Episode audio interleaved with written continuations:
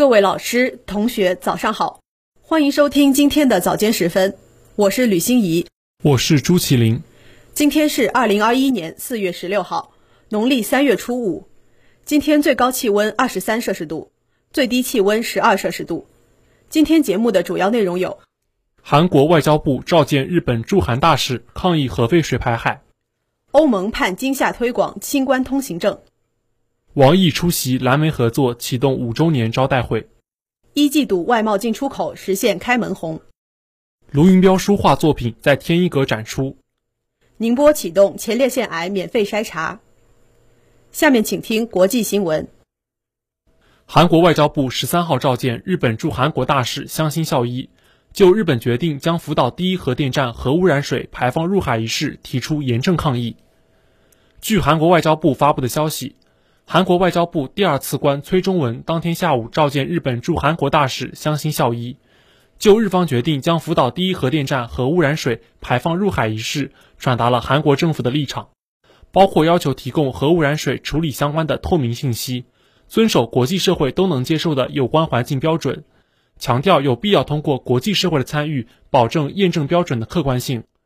崔中文还转达了韩国国民对此事的反对立场，并就此举可能对韩国国民健康和环境带来的潜在威胁深表忧虑。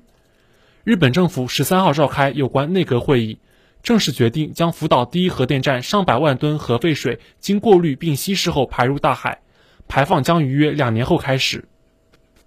欧洲联盟高级官员十三号说，为方便欧盟国家民众在健康安全基础上外出，欧盟计划在二十七个成员国境内推广新冠通行证，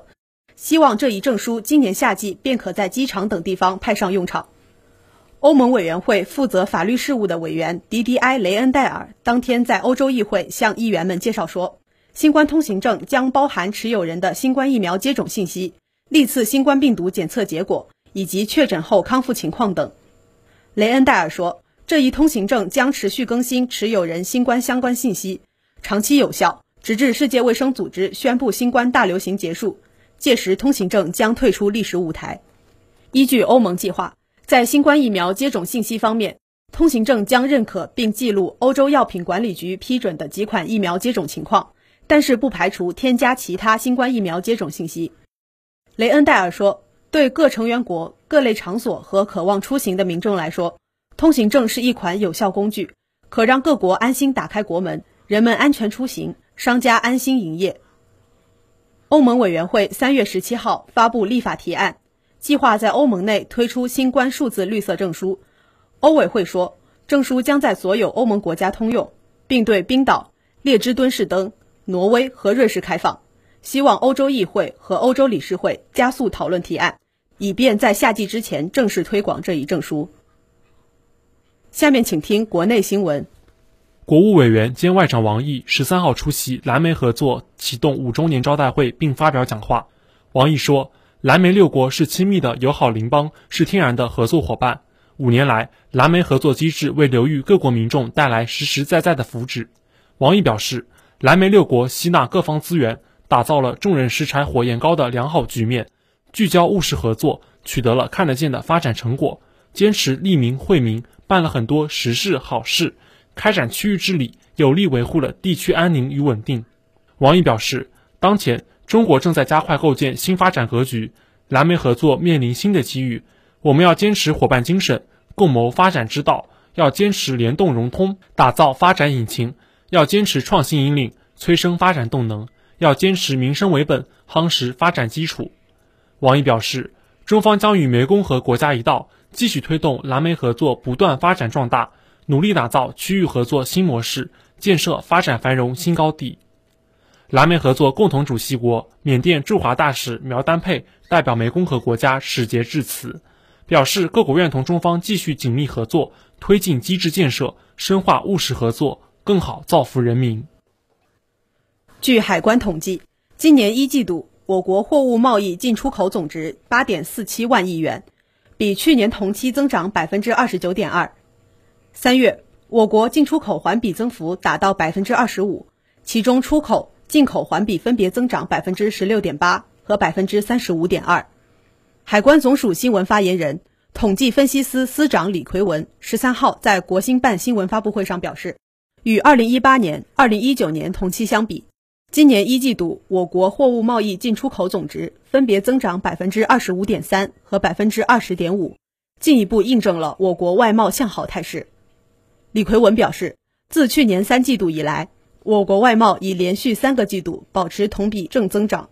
未来一段时期这一趋势有望维持。具体走势还需要进一步观察。当前我国外贸运行有利因素较多，但外部挑战也不少。海关将巩固口岸疫情防控和促进外贸稳增长的成效，不断强化监管、优化服务，推动外贸量稳质升。支持打造高水平对外开放平台，大力支持海南自由贸易港建设，加快零关税政策及海关监管办法全面落地实施。推动海关特殊监管区域与自贸试验区融合发展。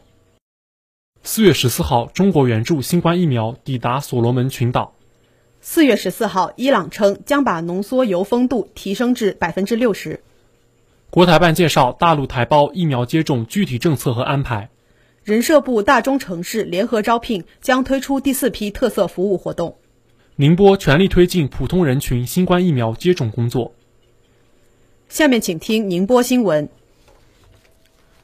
近日，致敬经典卢云彪作品展在天一阁云在楼开幕，集中展出卢云彪近十年来创作的八十余幅书画作品，山水、花鸟、人物，书法俱佳，作品充满着文人气息。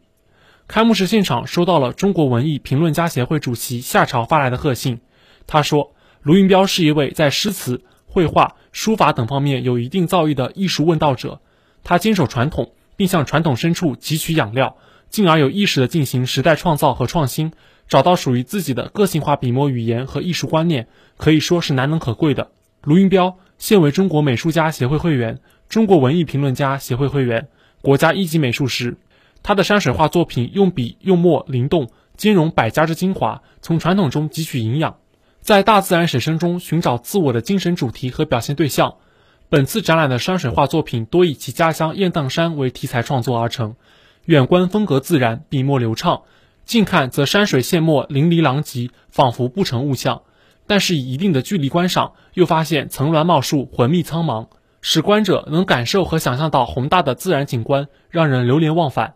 写意人物、花鸟在卢云彪笔下，同是以笔立骨，气韵生动，往往枝花片叶随意点染。淡墨一毫，却顿生纵横书写利落之志与盎然趣味。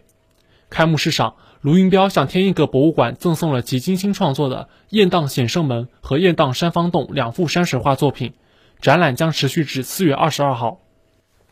从五月份开始，该中心将面向市民提供前列腺癌免费筛查，有需求的市民可前往报名参加。近年来，前列腺癌已成为继肺癌。胃肠道恶性肿瘤、老年男性人群中发病率最高的恶性肿瘤疾病，很多患者诊断出前列腺癌时已经处在疾病晚期，诊疗过程痛苦，经济负担重，而早期筛查是最好的防治办法。为让早筛理念深入人心，市医院泌尿外科团队建立了宁波市第一医院前列腺癌诊疗一体化中心，从普及前列腺特异性抗原筛查着手，完成穿刺活检、病理。治疗到随访各个环节，打通患者在前列腺癌治疗过程中的闭环，在规范前列腺癌诊疗流程的同时，为患者提供一站式全病程管理。此外，市医院还携手慈溪龙山、江北慈城及海曙鼓楼街道，共同创建城市与农村并行的前列腺癌免费筛查，计划完成一点五万例前列腺癌早筛。这里是 FM 幺零零点五宁波大学广播台。以上是今天早间时分的全部内容。本次节目是由王博成为您编辑，吕希怡、朱麒麟为您播报的。感谢收听，欢迎您继续收听本台其他时段的节目。